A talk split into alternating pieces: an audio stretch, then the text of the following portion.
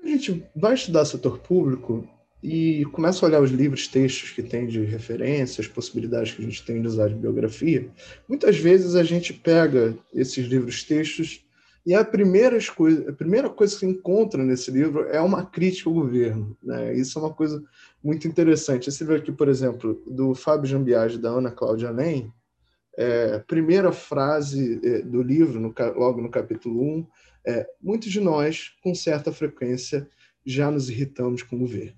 Né? É engraçado isso, porque você vai encontrar isso, por exemplo, também, de alguma forma, aqui nesse outro livro, vai encontrar é, sim, várias vários livros textos lá de fora também, do estilo de tudo. E o ponto central aqui é que muitas vezes, a maior parte dessa literatura mais convencional do setor público, ela é uma crítica né, ao Estado. Ela coloca a importância de estudar o setor público como se, na verdade, a gente tem que entender direito é, que bicho é esse que afeta as nossas vidas de um jeito meio esquisito.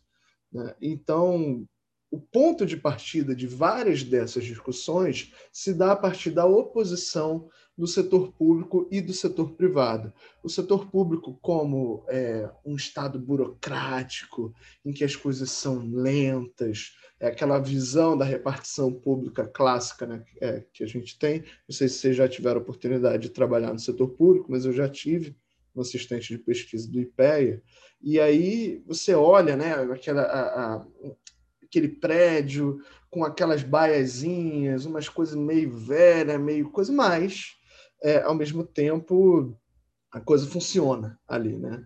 Da mesma forma que o setor público ele, ele é associado àquela, àquele Estado que tributa, que tem a mão pesada, uma leviatã, é, no sentido aí robesiano. Muitas vezes você invoca essa figura da leviatã, para quem não sabe, leviatã é um monstro que aparece na Bíblia, o monstro dos mares e tudo que o Hobbes é, retoma né, no livro clássico dele para falar sobre é, o soberano, e a gente contrapõe essa imagem né, com o setor privado. Já esse setor privado é um setor dinâmico, inovador, eficiente, que faz as coisas. Vem a imagem, por exemplo, de um Steve Jobs, né, dos gênios que vão inventar inovações financeiras e que vão inovações financeiras, desculpa, gente, inovações em geral. Estou muito acostumado ainda com a disciplina de sistema financeiro. Inovações em geral que vão dinamizar a economia, vão fazer o capitalismo crescer, a economia ir para frente e por aí vai. A ideia do meu curso aqui é justamente criticar alguns desses mitos, né? A primeira coisa de que Veja bem, não é o, o, o, setor público, também não é esse monstro bíblico cheio de problemas, assim como o setor privado não é essa maravilha toda e essa, essa, esse setor dinâmico, inovador, que vai fazer o bem, que vai trazer bem-estar para as pessoas. Na verdade, o buraco é muito mais embaixo em dois casos. Né? A gente tem que conseguir entender as diferentes dimensões que estão envolvidas na operação do setor público, é, assim como a gente também tem que entender os limites do mercado, do setor privado e por aí vai, e mais do que isso, como essas coisas vão se interrelacionar. Né? O, o livro-texto do Stiglitz, que depois tem uma versão mais recente, esse é um livro-texto lá da década de 80, mas tem uma versão mais recente com o Rosengard de 2015, é interessante que ele começa o livro falando, listando algumas situações em que a gente, entre aspas, interage com o setor público nas nossas vidas. Então, o primeiro ponto fala: olha, muitos de nós nascemos em hospitais públicos. Né? Eu, por exemplo, nasci no Hospital Marcílio Dias, que é um hospital público ali no Lins, aqui no Rio de Janeiro. É, muitos de nós dependemos do setor público desde os nossos primeiros mo momentos da vida, né? Com a vacinação que a gente tomou, zagotinho e tudo. A gente depende do setor público, é, inclusive quando a gente vai tomar uma no bar, né? Porque a vigilância sanitária passou por ali, testando padrões mínimos e tudo, a respeito de alguns bares que a gente frequenta, realmente não parecia ser muito esse o caso. A gente também, ao longo da nossa vida, é, recebe diferentes tipos de auxílio, de algum tipo de dinheiro do setor público. É, aqui no caso brasileiro, muitas pessoas receberam, por exemplo, Bolsa Família. É, eu, mais no meu caso, eu fui agraciado ao longo da minha carreira com várias bolsas de estudo. Então, quando eu fiz mestrado, a CAPES financiou é, o período dos meus estudos ali. Quando eu fiz doutorado, a CAPES, a FAPERJ, o CNPq, enfim, eu fui bolsista em vários momentos da minha vida é, outras pessoas, seguro-desemprego, a, a, pensões, aposentadorias e por aí vai. Né? A gente também tem uma relação com o setor público se beneficia, por exemplo, da educação pública. No nosso caso aqui, na FRJ, vocês fazem uma faculdade que é pública e gratuita de acesso universal, muito embora esse acesso às vezes seja comprometido por outros problemas sociais que vão além da esfera é, da seleção.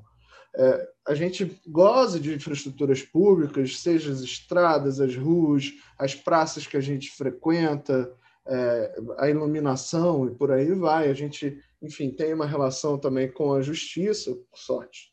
Nem tanto, mas, enfim, é, também tem essa, esse papel do judiciário em garantir direitos fundamentais, direitos, seja direitos humanos, seja é, os próprios contratos, contratos trabalhistas, contratos das empresas e tudo mais, e é uma dimensão que é frequentemente lembrada nos livros textos mais convencionais, é que a gente também, a todo momento, está pagando impostos, está, de alguma forma, é, exercendo uma face de contribuinte aí para o setor público. O que, que a gente vai estudar? Então, por que, por que isso tudo? Né? Por que falar essa lista? E a gente pode continuar aqui horas e horas falando de diferentes situações em que a gente interage com o setor público.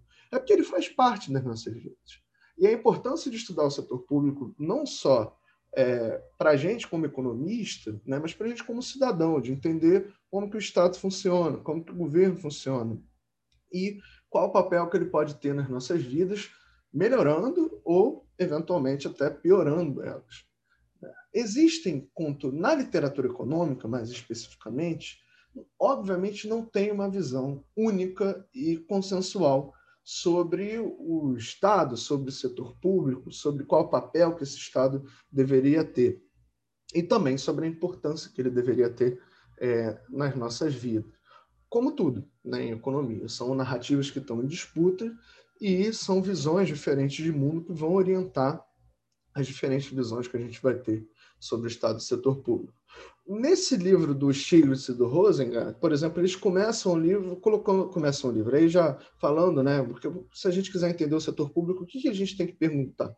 É, primeira coisa, por que, que o governo realiza algumas atividades e outras não? Por que, que o escopo, né, quais atividades são essas, mudou ao longo do último século? Por que, que em diferentes países, lembrando lá do nosso primeiro vídeo, que a gente falou da pandemia do coronavírus, né? É, por que, que em diferentes países o governo desempenha papéis que são distintos? O governo tem peso excessivo ou insuficiente? O governo faz bem as coisas a que se propõe? Né? Ele poderia desempenhar um papel macroeconômico mais eficiente ou um papel econômico de forma geral mais eficiente? Essas, sem dúvidas, são é, questões relevantes e que a, a, teoria econômica, ao longo do tempo, tentou oferecer respostas para isso, diferentes respostas. Esses dois autores, eles também colocam algumas coisas, eles colocam, vão traçar, tentar traçar uma espécie de HPE do setor público, dizendo que, bom, desde lá de trás, os mercantilistas eram é, autores que pensavam que o setor público deveria ter um papel para promover o comércio, promover a indústria. Entretanto, se contrapunham a eles autores como o Adam Smith, como John Stuart Mill, que privilegiavam o laissez-faire, né, a mão invisível do mercado, e que o setor público deveria deixar a iniciativa privada e o empreendimento privado tomar lugar, que o mercado tomasse esse lugar, devendo suprir é, basicamente é, coisas como defesa nacional, a garantia da ordem, eventualmente algum papel para a política social, como educação também, mas enfim, mais ou menos tendo um papel muito circunscrito. E também autores como Marx, né, que é, numa leitura muito simplista colocaria que o governo deveria controlar, inclusive, os meios de produção.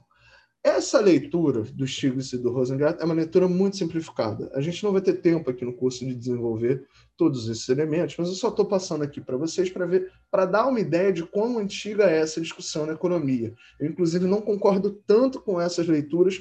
O Adam Smith, para não ficar só no Marx, o Adam Smith tem uma abordagem muito mais sofisticada do que essa que é proposta aqui, e não é só isso que está colocado aqui. O papel né, do Estado é muito diferente.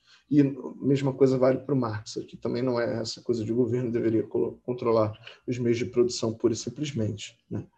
O ponto central, que é importante, e eu mencionei lá no primeiro vídeo, é importante deixar a mensagem com vocês, é que em, em vários momentos, é, parte da literatura econômica ela tenta é, tirar do centro da disputa de narrativa, que é feita a partir das diferentes visões que a gente tem sobre o setor público, é a questão política, a questão ideológica. Né? Então, se a gente pegar, por exemplo, eu já mostrei para vocês né, esse livro aqui, do Jean Biage, da Ana Cláudia Além, é, num, logo na página 9, eles vão colocar, olha, como a gente tenta demonstrar, deixando de lado questões políticas e ideológicas, a existência do governo é necessária para guiar, corrigir e complementar o sistema de mercado que, sozinho, ele não vai ser capaz de desempenhar todas as funções econômicas.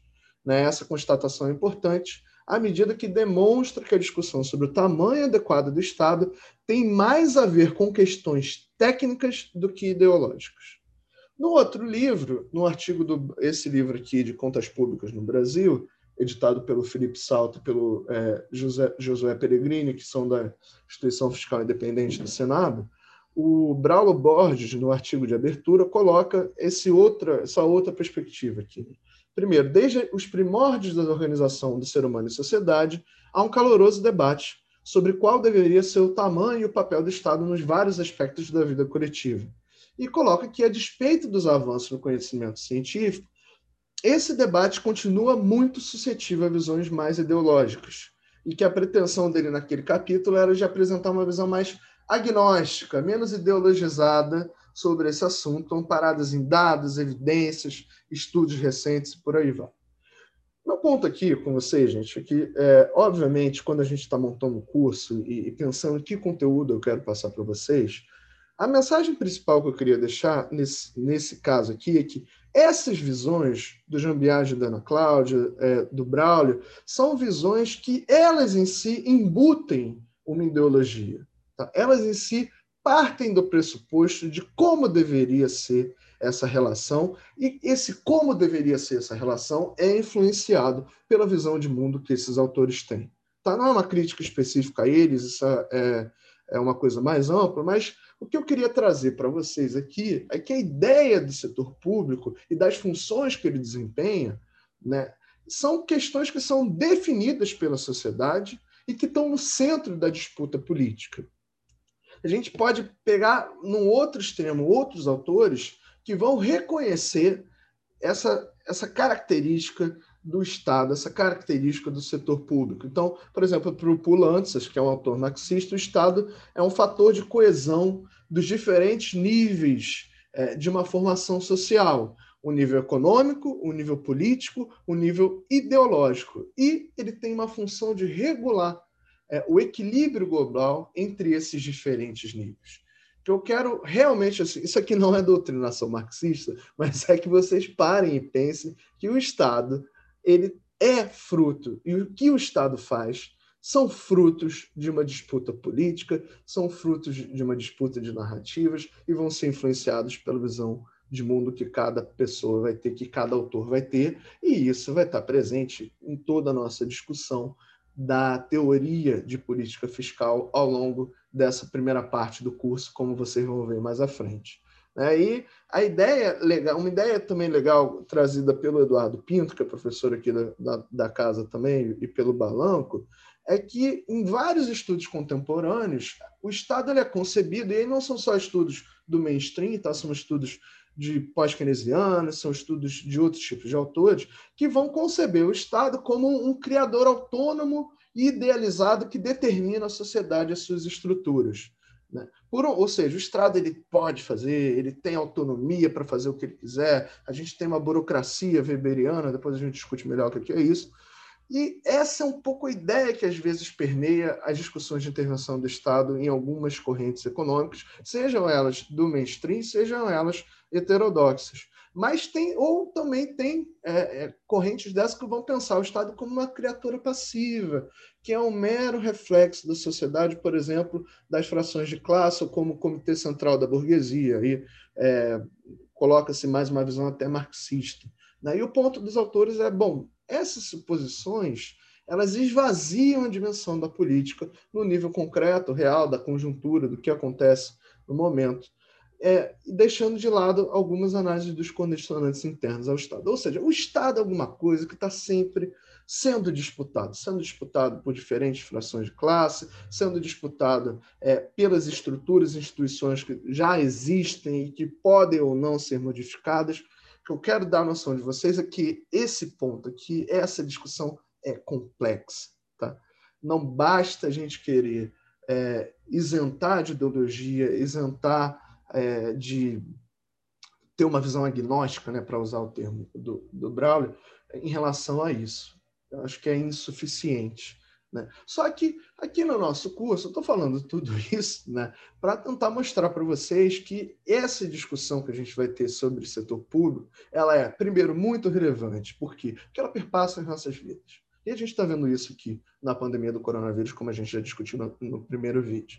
Mas ela também é importante para a gente entender, aí descendo né, para o nível objetivo da nossa discussão, para a gente entender é, como é que opera a política fiscal. A gente tem um curso muito curto, são 12 semanas, a gente não pode discutir tudo aqui. O foco do curso não é discutir uma teoria do Estado. É, aqui a gente vai ter como objetivo analisar a intervenção do Estado na economia, com foco na área de política fiscal. Então, basicamente, a gente não vai falar de outras políticas, de regulação financeira, por exemplo, que é um tema que eu estudo também, não vai falar é, de política social de um modo mais amplo, a gente vai falar das políticas econômicas que estão ao alcance do Estado por meio do orçamento público, aquelas políticas que vão operar por meio desse orçamento público, com o foco da relação entre a gestão da política fiscal, o ciclo econômico e o processo de desenvolvimento econômico. Posto isso, eu fecho o vídeo por aqui e a gente vai abrir a nossa discussão do, do próximo vídeo com a questão das falhas de mercado. O que, que eu quero mostrar para vocês? É fazer um contraponto entre a análise que tipicamente se faz nos livros textos do setor público com algumas perspectivas críticas de outros autores mais heterodoxos. A gente se vê em breve por lá. Até mais.